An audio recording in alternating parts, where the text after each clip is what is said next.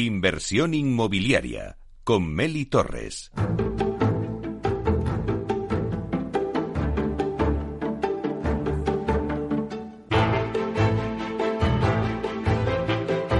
Bueno, pues hablamos ahora con Jesús Paños, que es presidente del Colegio de Aparejadores de Madrid.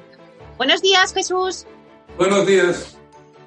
Bueno, Jesús, encantado de tenerte aquí con nosotros en Inversión Inmobiliaria para que nos cuentes las conclusiones del primer observatorio de la edificación promovido por el Colegio de Aparejadores, donde promotores, constructores y administraciones públicas analizaron pues, el plan de rehabilitación de viviendas y el futuro inmediato del sector. Pero antes de pasar eh, a, que nos cuentes las conclusiones, eh, quería comentarte, Jesús, que bueno, pues llevas ya cinco legislaturas a tus espaldas como presidente del colegio.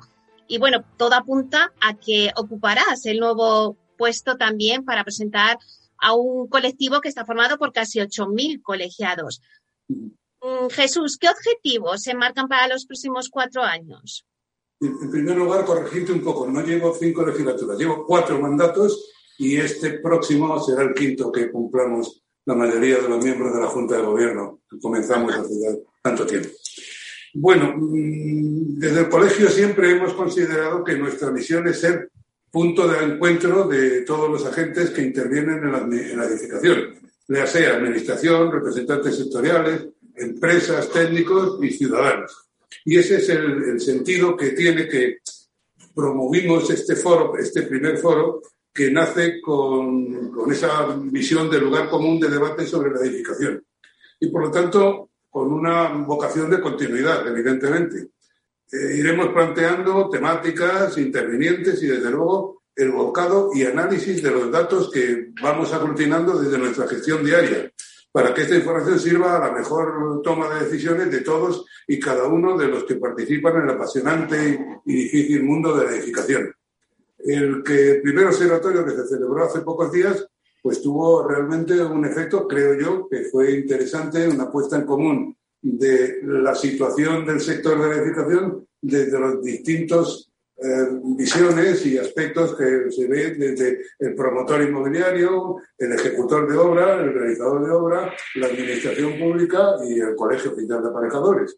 Y realmente la puesta en común es largo, sería largo resumírtelo, pero de algún modo fue pues un poco la visión de cómo está el sector en este momento, cuáles han sido las consecuencias de lo que hemos pasado, la primera crisis económica que comenzó más o menos en el 2008 y acabó, o estaba acabando en el 2018-19, cuando nos sorprendió la nueva, el nuevo desastre de la, de la pandemia, que ciertamente pues, ha tenido unos efectos menos graves que en otros sectores, pero también ha tenido un efecto. Y bueno, ese análisis es el que pretendemos pues continuamente o periódicamente poner encima de la mesa todos los participantes en este sector nuestro, que es muy amplio en cuanto a los intervinientes, y de algún modo sacar todas conclusiones para la aplicación dentro de nuestros respectivos ámbitos de responsabilidad.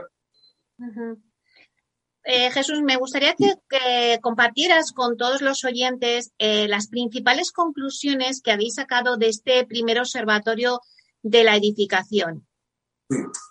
En realidad, eh, conclusiones genéricas, amplias, eh, digamos, eh, después de la exposición de cada uno de los intervinientes en su ámbito, pues fue la necesidad de la continua observación del sector desde nuestras diferentes perspectivas, pues para adecuar nuestras actividades a la mejora o a la resolución de los problemas que se plantean o que se plantearán.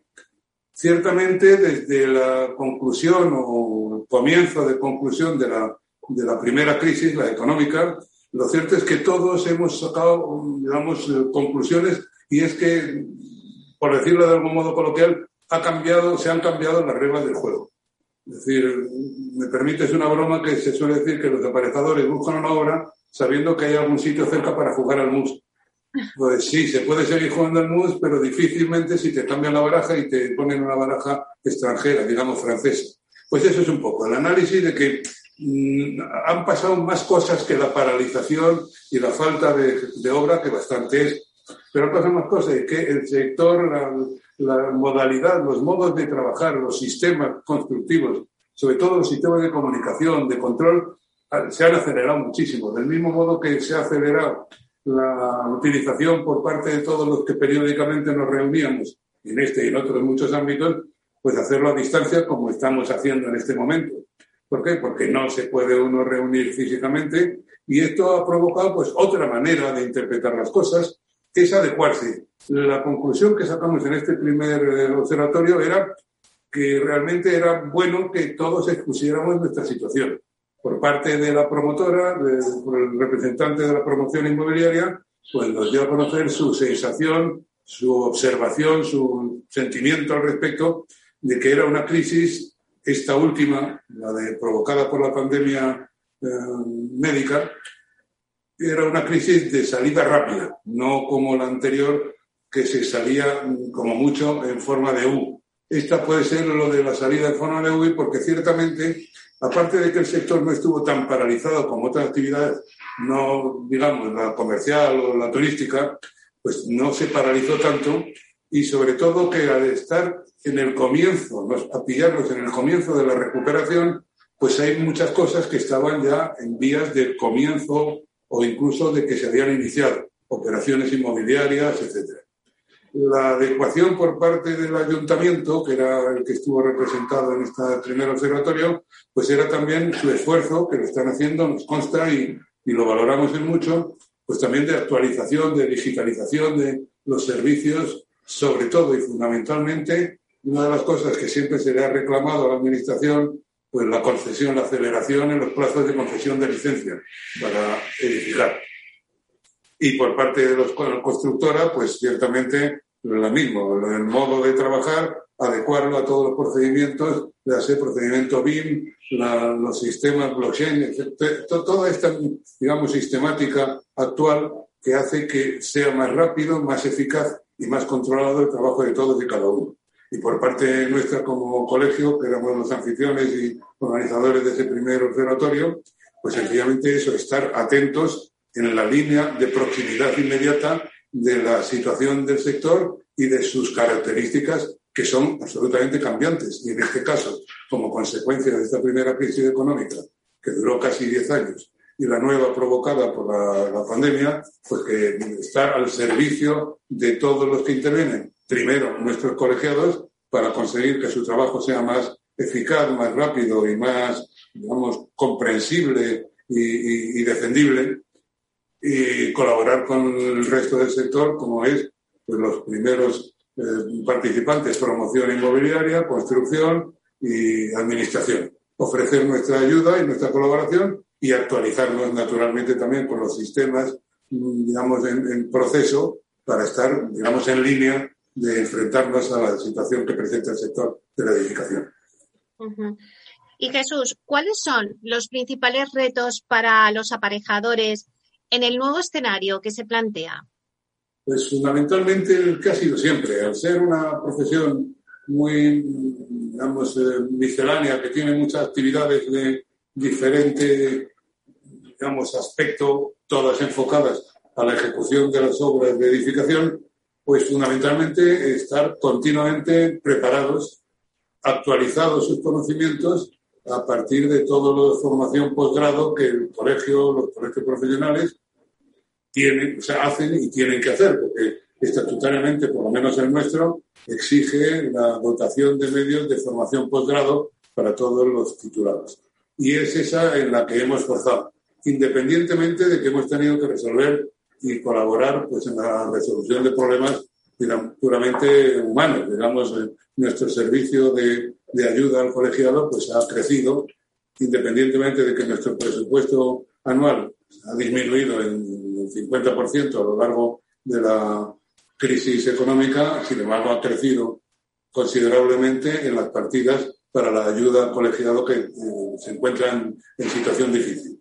Pero fundamentalmente es la actualización de los conocimientos, la mejora de los sistemas, procedimientos, procesos y procedimientos y materiales que intervienen en el sector de la edificación y la adecuación de los sistemas para interlocutar con la administración en el tema de las eh, licencias o, cualquiera de las necesidades que tenemos de la administración y la colaboración con nuestros empleadores, sean los promotores o sean los constructores. básicamente en la actualización de sus conocimientos. Actualizarlos y ponerlos en la línea que ahora se dispone de otros medios, pero que hay que conocer y practicar, básicamente. Claro, eh, Jesús, en, en, este primer observatorio eh, habéis analizado el plan de rehabilitación y me pregunto qué importancia tiene para la reactivación del sector los fondos de la Unión Europea que están destinados a la rehabilitación de vivienda. ¿Qué importancia puede cobrar la figura del aparejador como agente dinamizador en este plan de rehabilitación? Pues es, digamos, fundamental porque de un modo, mm, digamos, eh, normal, independientemente de, las atribuciones y las competencias que un aparejador, arquitecto técnico o graduado en ingeniería de edificación, como es actualmente su titulación, es eh, servir de persona de confianza del promotor, responder de la ejecución de la obra, pues tanto con tiempo, en calidad, en precio y, en, consecución del buen fin de esa obra de ejecución. Pero ciertamente, desde tiempo inmemorial, el aparejador ha sido un consultor tanto del proyectista, en el que se colabora con él, siempre se ha colaborado con el proyectista, pues en la redacción de los pliegos de condiciones, de, de las mediciones, de los presupuestos y también a lo largo del proceso de la ejecución de obra pues participar en todos los procesos en que intervienen los demás. Lo cierto es que con las nuevas figuras de trabajo que tiene nuestra titulación, pues una de ellas que es muy oportuna a este efecto, al, resultado de esta utilización de estos fondos para la rehabilitación de viviendas, es la figura del project manager, del, gerente de una eh, eh, ejecución de obra una obra no solamente consiste en ejecutarla, que sería linealmente lo que nuestra titulación nos eh, prepara, nos dota de competencias, sino que desde el momento de la decisión por parte del promotor inmobiliario, sea para su vivienda privada o para una promoción de viviendas, la elección, elección del suelo, la elección del proyecto, la tipología de la edificación que se pretende, porque en cada lugar, en cada destino en cada solar, pues es una tipología para adecuarla, tratar de adecuarla lo mejor posible al mercado. Naturalmente, la dirección de la ejecución de la obra, como es competencia eh, formal nuestra. Y también el mantenimiento y conservación de esa edificación. Incluso la demolición o deconstrucción de ese edificio cuando llega el momento de su demolición o su vida útil a, terminar en todo ese proceso mm, el profesional pues, realmente está capacitado y, como digo, adecúa sus conocimientos a, la actualización de, las necesidades a través de la formación posgrado, sea por parte de la formación que ofrece el colegio profesional o se forme en cualquier otra de las entidades públicas o privadas que también ofrecen estudios posgrado.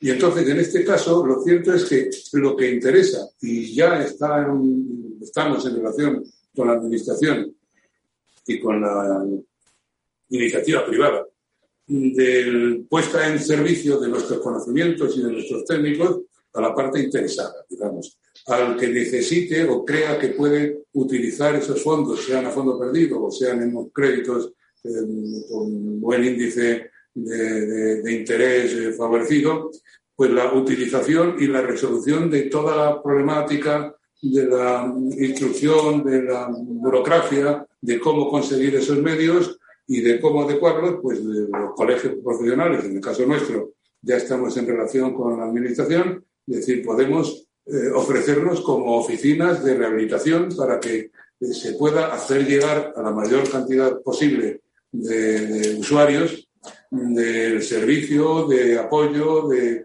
asesoría a todos aquellos que puedan tratar de utilizar esos fondos de los que nos va a hacer eh, capaces de utilizar la Unión Europea. En ese sentido, mm, digo, a la, disposición del, del, usuario, sea particular o a la empresa, sea la empresa inmobiliaria, de nuestra capacidad, de nuestro conocimiento y nuestra disposición para que esos fondos sean utilizados y sean utilizados del modo más coherente y útil posible. Y esa es nuestra oferta, que ya digo que está ya en línea de relación con la administración y ya están, son conscientes de esta oferta de prestación de ese servicio complementario. En esa línea estamos pensando que evidentemente se creará un fondo de trabajo con si esos fondos para la rehabilitación pues supone una línea de actividad que el aparejador eh, también presta su servicio. Si esa línea es importante, pues realmente el fondo de trabajo y de actividad crecerá. Y si son realmente, se está mencionando la cifra de 6.820 millones de euros, pues realmente hay para rehabilitar mucha edificación y para que mucho aparejador arquitecto técnico pueda apoyar y servir a la sociedad que vaya a necesitar o utilizar esos fondos. Jesús, ¿cómo, ¿cómo será el aparejador del futuro? No sé si nos puedes dar algunos datos de, por ejemplo, cifras de empleo en la profesión y también esa pincelada de, cómo será el aparejador en un futuro, qué formación será valiosa eh, para afrontar los futuros retos de la profesión.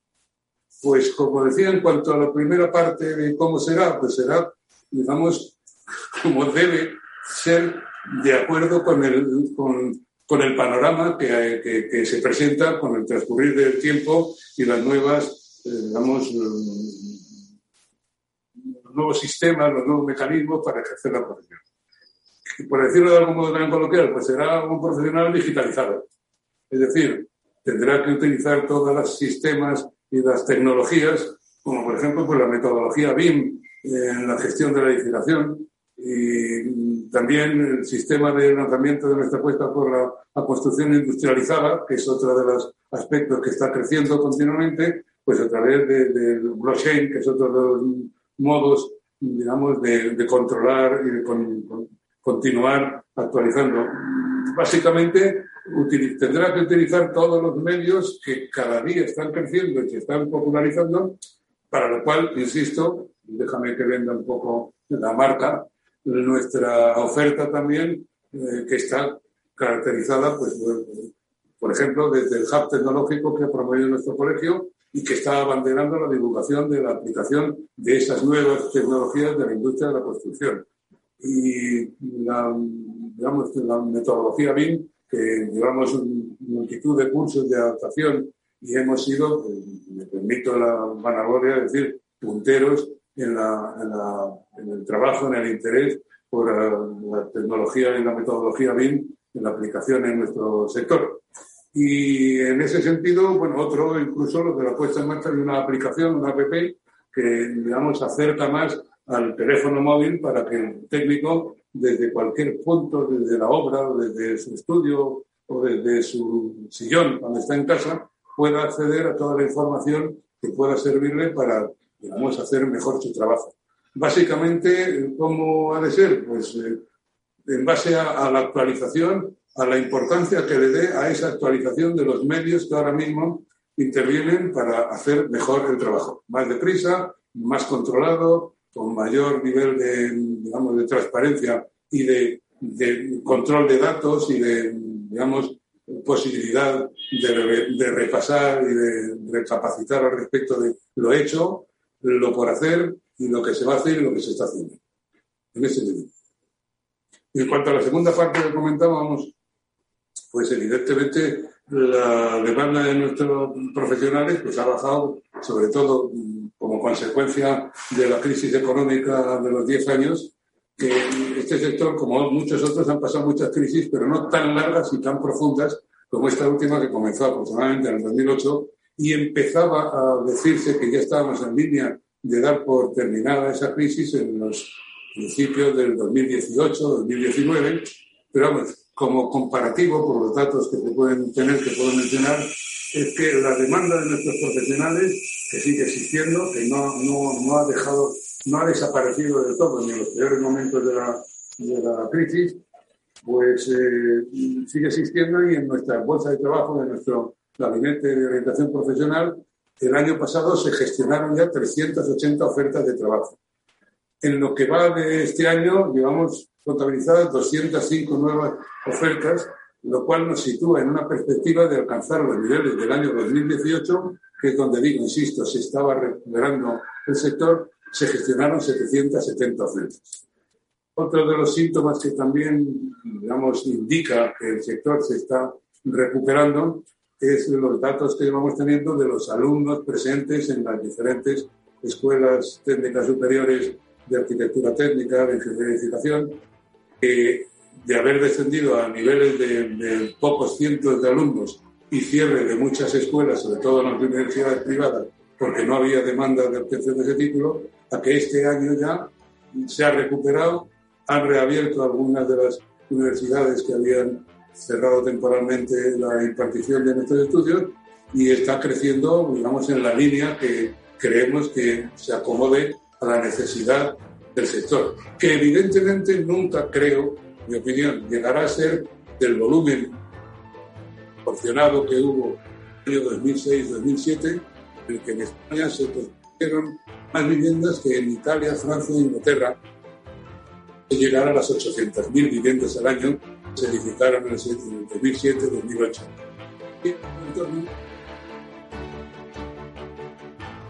250, 300 mil al año. Pues si te parece, Jesús, lo dejamos ahí con ese dato que nos has dado positivo. Te agradecemos que estés con nosotros aquí. Muchísimas gracias, Jesús Paños, presidente del Colegio de Aparejadores de Madrid. Un placer. Muchas gracias, un placer y muchas gracias por vuestro interés en estos temas. Una piscina infinita, una terraza con vistas, un gran salón para invitar a la familia o todo a la vez. No importa lo que estés buscando para tu nueva casa, en Aedas Homes lo hacemos realidad. Entra en aedashomes.com y sal de la fila de los que sueñan. Aedas Homes, tu casa, por fin. Si tu lado emocional dice, invierte en robótica, sabes que es un sector en crecimiento, y tu lado racional dice, no tienes tiempo de crear una cartera desde cero y si te la gestionan otros, te cobrarán mucho en comisiones. En Renta 4 Banco te lo ponemos fácil. Con el nuevo servicio de gestión óptima, contrata nuestras carteras temáticas 100% online, con una comisión de gestión de solo 0,25%. Entra en r4.com o en cualquiera de nuestras oficinas y descubre todas nuestras carteras. Tu lado emocional y racional por fin se unen. Renta 4 Banco, tu banco especialista en inversión. ¿Quieres anunciar tu negocio en la radio? Entra en el clubdelaradio.com. La compra es online, pero no os vamos a negar que nos encanta que nos llaméis. El teléfono, olvídate, no te vas a acordar. Entra en el clubdelaradio.com. Tu audio y tu campaña de una forma sencilla y rápida. Contrata anuncios en radio al mejor precio. Elclubdelaradio.com. Tu radio en Madrid 105.7, Capital Radio. Memorízalo en tu coche. Cuando todo se para, Metro sigue ahí. Es el corazón vivo de una ciudad que se niega a dejar de latir. Pase lo que pase, caiga lo que caiga. Cuando nada es normal, Metro te conecta con la normalidad y te acompaña para que no te dejes nada por vivir. Ahora y siempre, la vida se mueve en Metro. Metro de Madrid, Comunidad de Madrid. Las vacunas son seguras y la mejor alternativa para acabar con la pandemia. Eres parte de la solución. Vacúnate. Hay que vacunarse. Comunidad de Madrid. Disfruta de la mejor cocina gallega en Montes de Galicia. Todo un clásico moderno en el barrio de Salamanca. Disfruta de la variada dieta atlántica, de las mejores carnes y pescados tratados con respeto y transparencia y regados con una de las mejores bodegas de la zona. En grupo, en familia o en pareja, Montes de Galicia te ofrece el espacio perfecto en cada ocasión. No pierdas detalle de todo lo que afecta a tus inversiones y a tu bolsillo. Toda la información en Mercado Abierto con Rocío Arbiza, de 4 a 7 de la tarde en Capital Radio.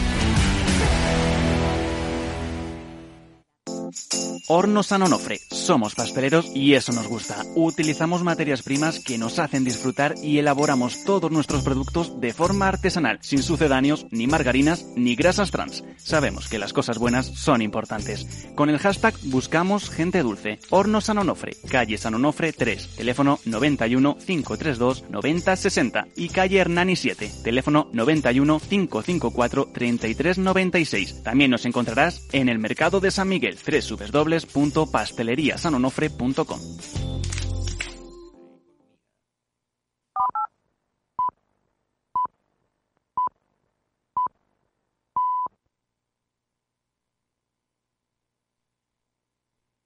Inversión inmobiliaria con Meli Torres.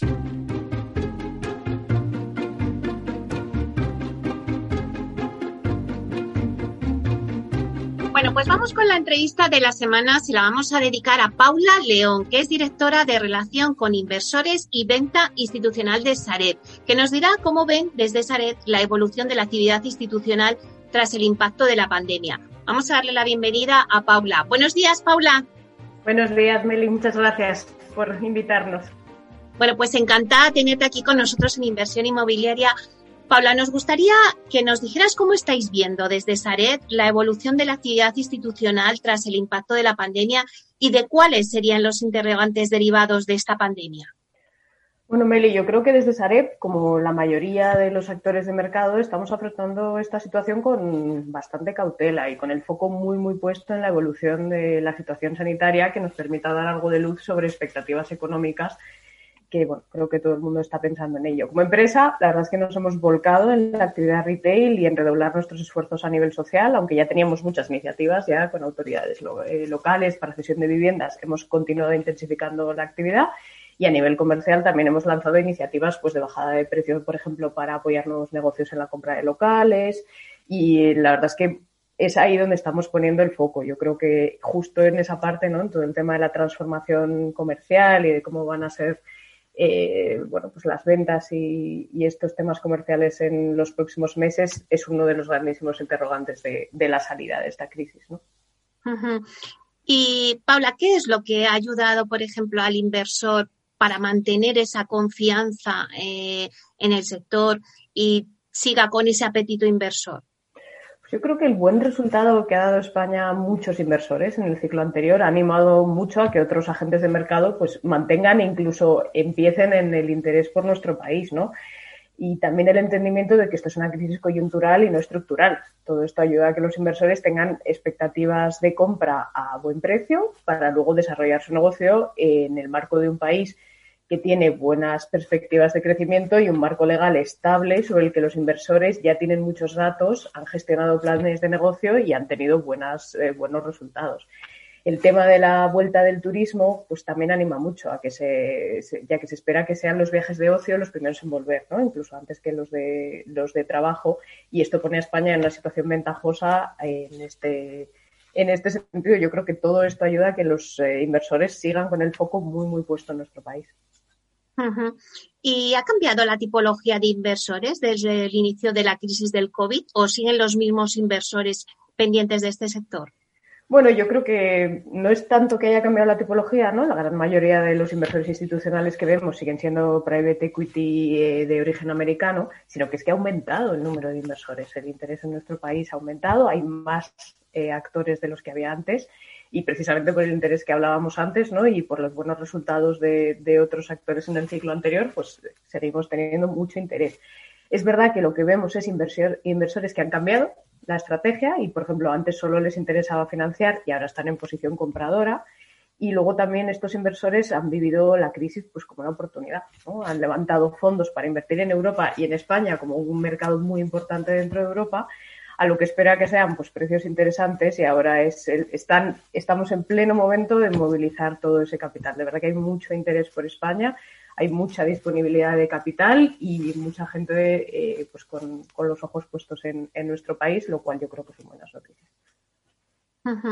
Paula, es muy buena noticia lo que nos estás diciendo que haya aumentado ¿no? el número de, de inversores y ese interés pero yo me imagino que el oyente se estará preguntando, ¿vale? ¿Qué segmentos son los más relevantes para los inversores? ¿Por qué de segmentos se están decantando? Y también, ¿cuáles están sufriendo mayor impacto?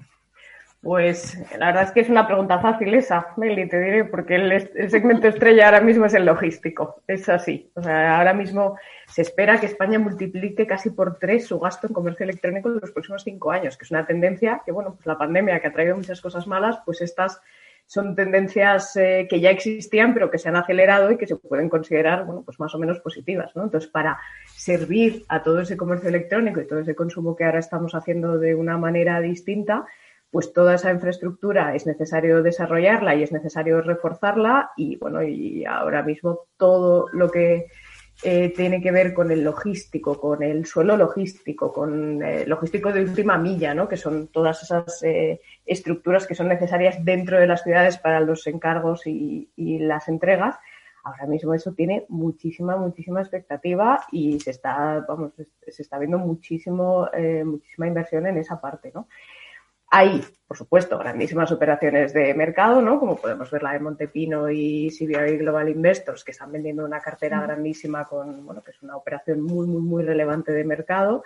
Y también hay operaciones específicas, ¿no? Se han creado socimis solo de logística de, eh, de logístico de última milla. Esto es una cosa pues que como digo, para bien o para mal, son eh, trends ¿no? que ha traído la pandemia y ha, y ha acelerado la pandemia. Así que la verdad es que súper interesante. Pero dicho esto, el logístico trae interés a todos los niveles verticales del sector. Suelos, suelos en ciudades prime, suelos en, bueno, pues ciudades que podemos no considerar tan prime, pero que se puede ver a un futuro medio que pueden ser eh, nodos logísticos o nodos de comunicación que pueden ayudar a, a, desarrollar bien esta, esta, infraestructura y a servir a los grandes núcleos urbanos. La verdad es que es muy interesante el tema logístico. Por el contrario, desgraciadamente, pues el sector que ahora mismo parece tener eh, estar en peor situación es todo el tema hotelero. Esta misma mañana, pues nos levantábamos con la noticia de que una gran cadena hotelera española, pues está pensando en eh, vender algunos de sus activos para poder hacer frente a, su estructura financiera. ¿no? bueno, pues es verdad que, puede que veamos más noticias en este sentido. También es cierto que los inversores llevan anticipando este tema tiempo, llevan mm. anticipando este tema de todo el hotelero bastante tiempo y hay mucho capital dispuesto para, bueno, pues para la compra de estos activos y para, y para estas inversiones. Bueno, vamos a ver qué, Vamos a ver cómo mm, se desarrolla el sector, ¿no? Hay buenas perspectivas para el verano. Parece que todo las, eh, el impulso que está haciendo la Unión Europea al tema de los vacunados y que, y que pueda haber un, un, pasaporte de vacunación, pues puede darle cierto aire al sector logístico y eso tiene un impacto directo en cómo se venden o no se venden los activos eh, hoteleros, ¿no? Entonces eso vamos a tener que ver y, va a ser un desarrollo de los próximos tres o cuatro meses. O sea, vamos a, vamos a tener la respuesta enseguida. Pero sí, ese sector hotelero es un sector que desde el principio de la crisis nosotros recibíamos llamadas pues en, en, mayo del año pasado, o sea, hace un año, preguntando por hoteles y preguntando por ese tipo de activos, porque ya el, el, gran inversor asumía que ese era un, bueno, pues el sector que más iba a a ver el golpe de la pandemia y que donde, bueno, pues para ellos, para los inversores, ¿no? Donde más oportunidades quizá podría haber. ¿Y cómo está cambiando la financiación de las operaciones? Eh, bueno, ¿cuáles son los nuevos parámetros en los que nos tenemos que mover ahora? Yo creo que lo más interesante ahora mismo del tema de financiación es que hay mayor rango de, operación, de operadores en el mercado que nunca. Ahora mismo eh, hay muchísimas opciones de financiación en el mercado. Tenemos los, bueno, pues los actores clásicos, ¿no? Por ejemplo, los grandes bancos alemanes que solo financiaban con hipotecas, que solo financian con hipotecas y que, bueno, con una serie de parámetros más o menos rígidos, siguen en el mercado, siguen muy, muy, muy activos, están eh, prestando dinero pues a loan to value, a apalancamientos bajos, ¿vale? incluso a tipos fijos, que esto pues es verdad que en los ciclos anteriores ha costado mucho verlo, pues ahora estamos viendo financiaciones eh, comerciales y de empresa tipo fijo y muy competitivos, además, esos tipos fijos, pero solo activos terciarios eh, de gran calidad, ¿no? Oficinas, bueno, los centros comerciales entiendo que no tanto, pero sí todo el tema logístico. Ahora mismo hay un mercado muy fuerte para eso y hay incluso pues, bastante competencia, ¿no? Entonces, en el tema, en ese segmento de financiación. Por otro lado, tenemos en absolutamente al otro lado de, la escala, ¿no? Del rango, tenemos pues nuevos eh, actores de, financiación, gente que, o sociedades o, o, fondos que han levantado dinero y que prestan cantidades importantes a tipos de interés pues rentables o muy rentables para ellos y a plazos más o menos cortos. De tal manera que, bueno, pues esto, por ejemplo, se lo están utilizando muchos, eh, muchos actores inmobiliarios para financiar ciertos momentos del ciclo de la promoción.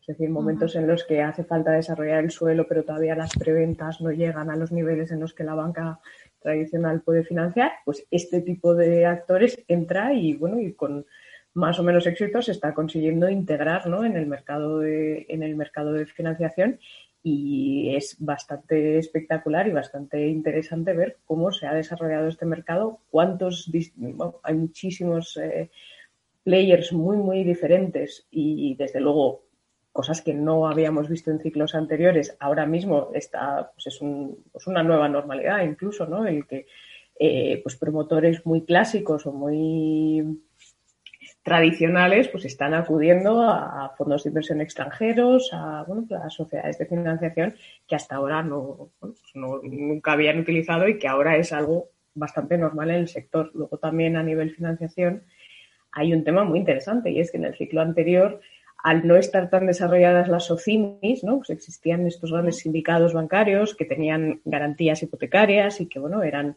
eh, financiaciones, pues, eh, genuinamente muy potentes, ¿no? Pues como las que se vieron en, pues, en Colonial o en Metro Acesa o en, bueno, financiaciones que la que las que estaba eh, envuelta prácticamente toda la banca, ¿no? Y ahora, al existir las SOCIMIS, hay otro tipo de financiación para los mismos activos inmobiliarios se financian pues, de una manera más corporativa, las líneas corporativas de las OCIMIS. Es muy interesante ahora mismo el mercado de financiación, cómo se ha desarrollado y el gran abanico de oportunidades que hay. Bueno, la verdad es súper interesante, Paula, eh, las claves que nos estás dando, eh, bueno, pues en el mercado de financiación y, también del mercado en general. Pero ya para terminar, si te parece, eh, dinos cuáles son las expectativas de compra o en qué escenarios nos movemos. Bueno, yo creo que ahora mismo eh, los activos que más interés tienen de compra en, pues tanto a nivel retail como a nivel eh, institucional es todo el tema residencial. Ahora mismo se espera en España grandes, eh, bueno, grandes desarrollos residenciales. Hay una, muchísimo interés por todo el tema de la vivienda en alquiler, que como sabes, Meli, para nosotros es como país, ¿no? Estamos un poco a la cola de del desarrollo de este sector en, de este sector en Europa, ¿no? En comparación, nuestros porcentajes de, vivienda en alquiler son inferiores y aquí claramente hay un todo aquel que tiene dinero para comprar ve una gran oportunidad, ¿no? Y, desde luego se está desarrollando. Hay incluso ayudas europeas para todo el tema de los alquileres sociales, de los alquileres asequibles que llaman. Y todo este tema del residencial en sí está siendo muy, muy, muy interesante para, para, todos aquellos que tienen eh, capacidad de compra.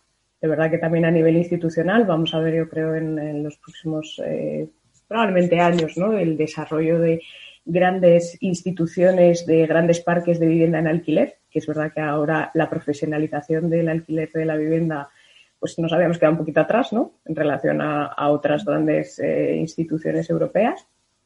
Y yo creo que eso lo vamos a ver en España y, ahora las compras que estamos viendo van hacia eso. Por supuesto que producto terminado, también producto para terminar, ¿no? Obra en curso y suelo. Yo creo que todas eh, grandes de la gran parte de las estrategias de compra que están teniendo lugar ahora veremos sus frutos en unos años en probablemente en esos desarrollos de grandes parques de vivienda en alquiler.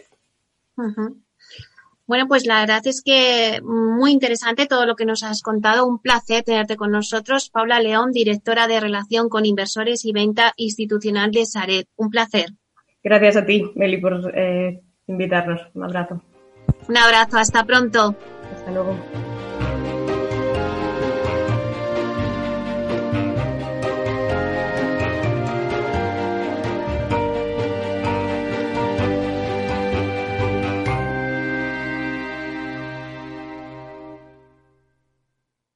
Capital Radio existe para ayudar a las personas a formarse y conocer la verdad de la economía. Los valores que Capital Radio defiende son la verdad, la libertad y la responsabilidad. Capital Radio es una empresa independiente que no se identifica con ideologías políticas.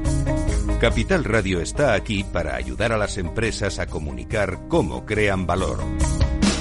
Capital Radio apuesta por empresas sostenibles, transparentes y comprometidas con la sociedad.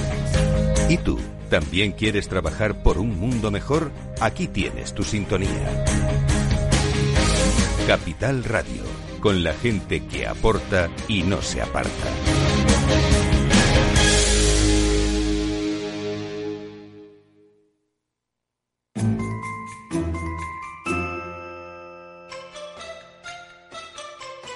En inversión inmobiliaria, así soy y así lo siento.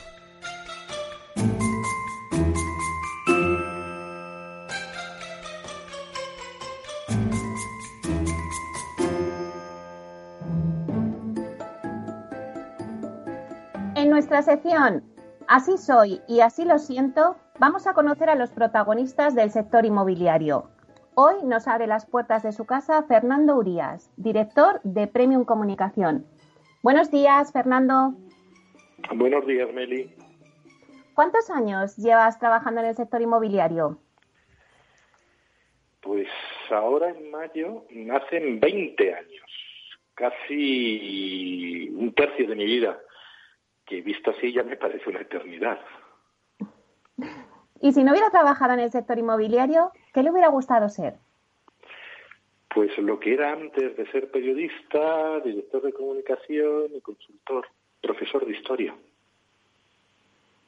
¿Vive en una vivienda en propiedad o en alquiler? Vivienda en propiedad.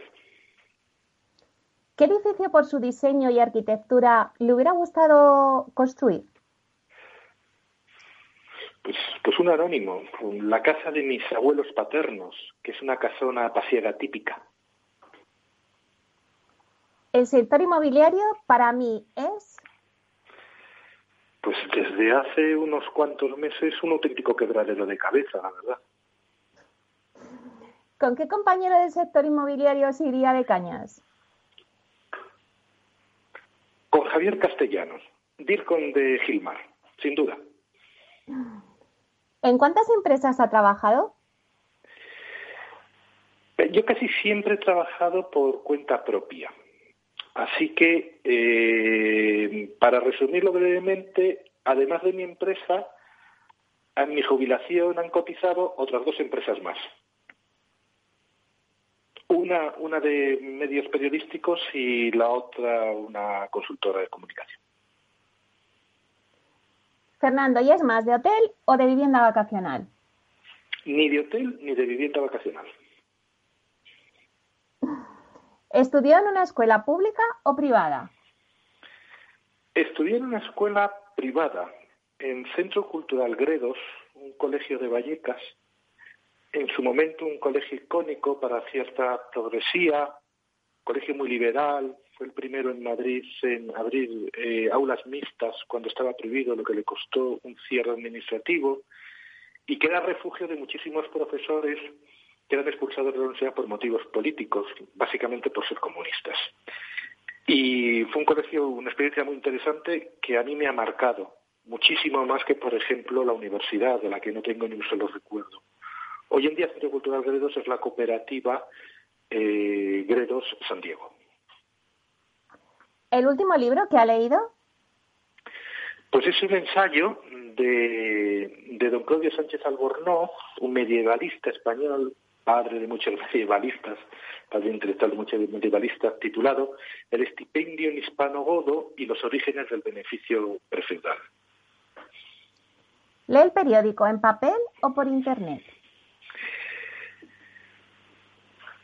Por Internet, eh, preferentemente, pero tengo que confesarte que cada vez leo menos prensa. ¿Es más de Facebook, Twitter, LinkedIn o Instagram? Si me lo preguntas a nivel profesional, te diré que soy más de Twitter y de LinkedIn. Y si me preguntas a nivel personal, empiezo a desarrollar una fobia irrefrenable hacia las redes sociales. ¿Cuántos idiomas habla? Yo soy de la generación del frontés. ¿Y toca algún instrumento? Ya me gustaría, no toco ninguno. ¿En qué deporte es bueno? Ahora mismo ninguno, salvo, salvo andar, que eso me gusta mucho, andar por el monte. Creo que ahora lo llaman trekking. Yo, como lo que he hecho todavía es andar, lo sigo llamando andar. De joven practiqué la gimnasia y si se considera un deporte, practiqué bastante el ajedrez.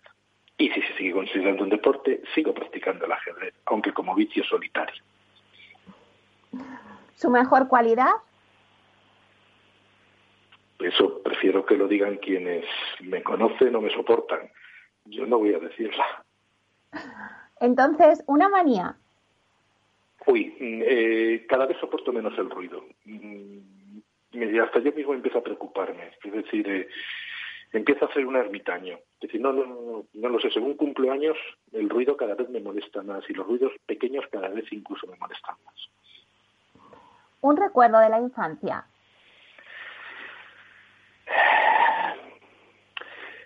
Mm, por ejemplo, los, los viajes en la, en la cabina del camión, mm, cuando mi padre me llevaba al ferial de ganado que se celebraba todos los viernes, si no me falla la memoria, a los pies de la muralla de Ávila. Yo es que soy hijo, nieto, bisnieto, tataranieto, etcétera, etcétera, etcétera, de ganaderos cántabros. Y los viernes mi padre iba al ferial porque compraba y vendía ganado y algunos a mí eh, me llevaban.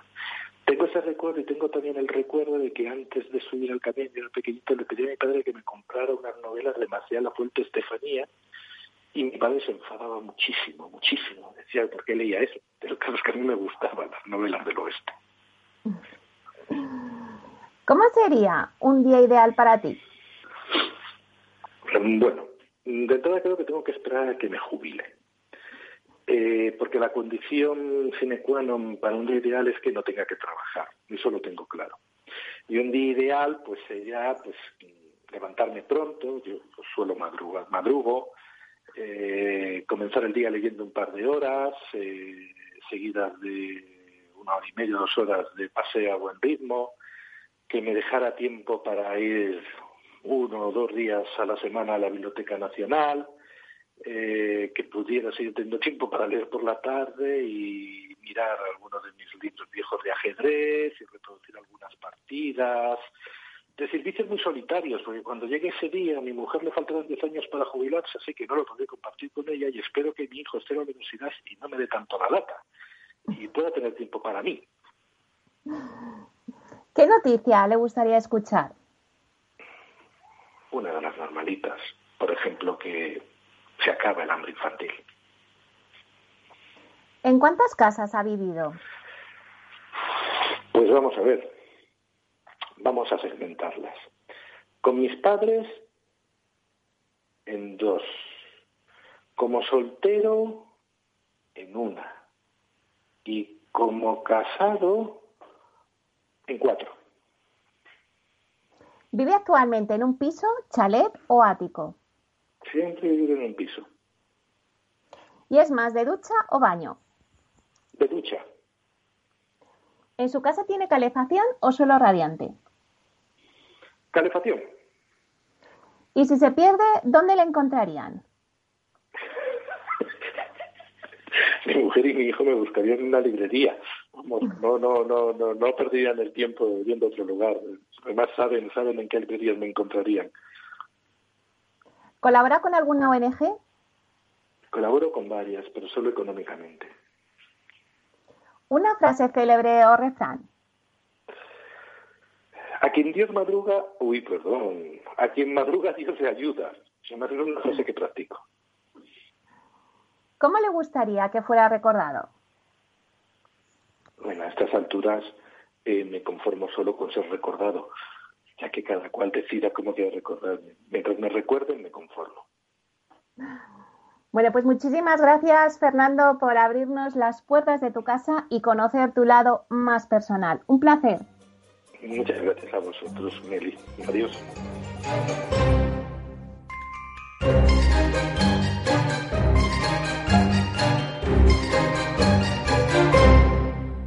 Inversión inmobiliaria con Meli Torres.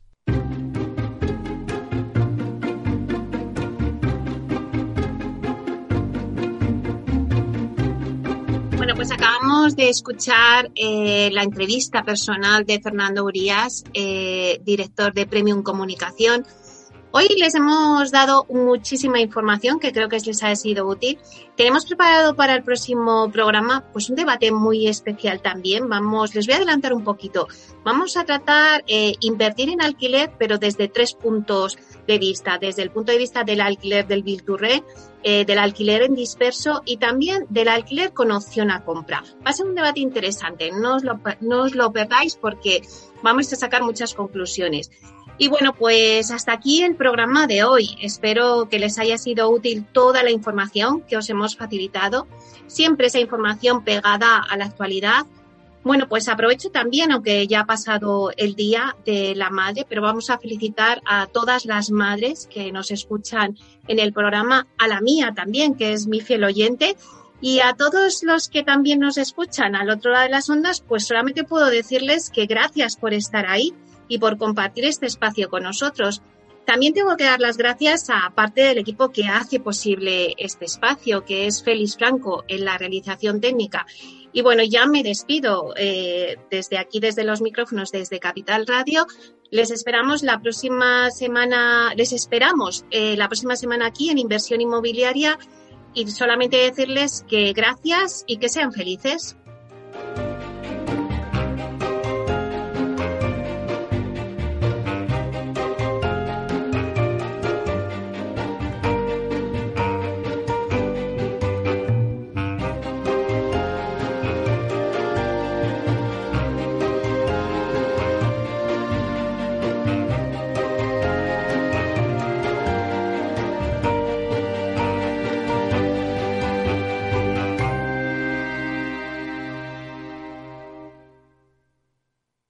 Neynor Homes les ha ofrecido inversión inmobiliaria con Meli Torres.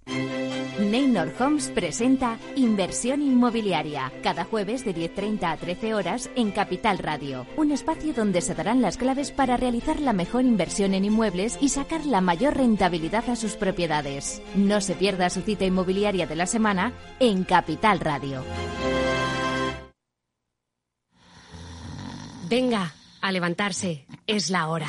No se quede de brazos cruzados. Con Carmiñac, dele a su patrimonio el impulso que merece. Libérese de los convencionalismos y trabajemos juntos para sacar el máximo partido a sus ahorros. Confíe hoy en un socio capaz de identificar las oportunidades de inversión de mañana. Hable ya con su asesor financiero y haga de las soluciones Carmiñac el centro de sus ahorros.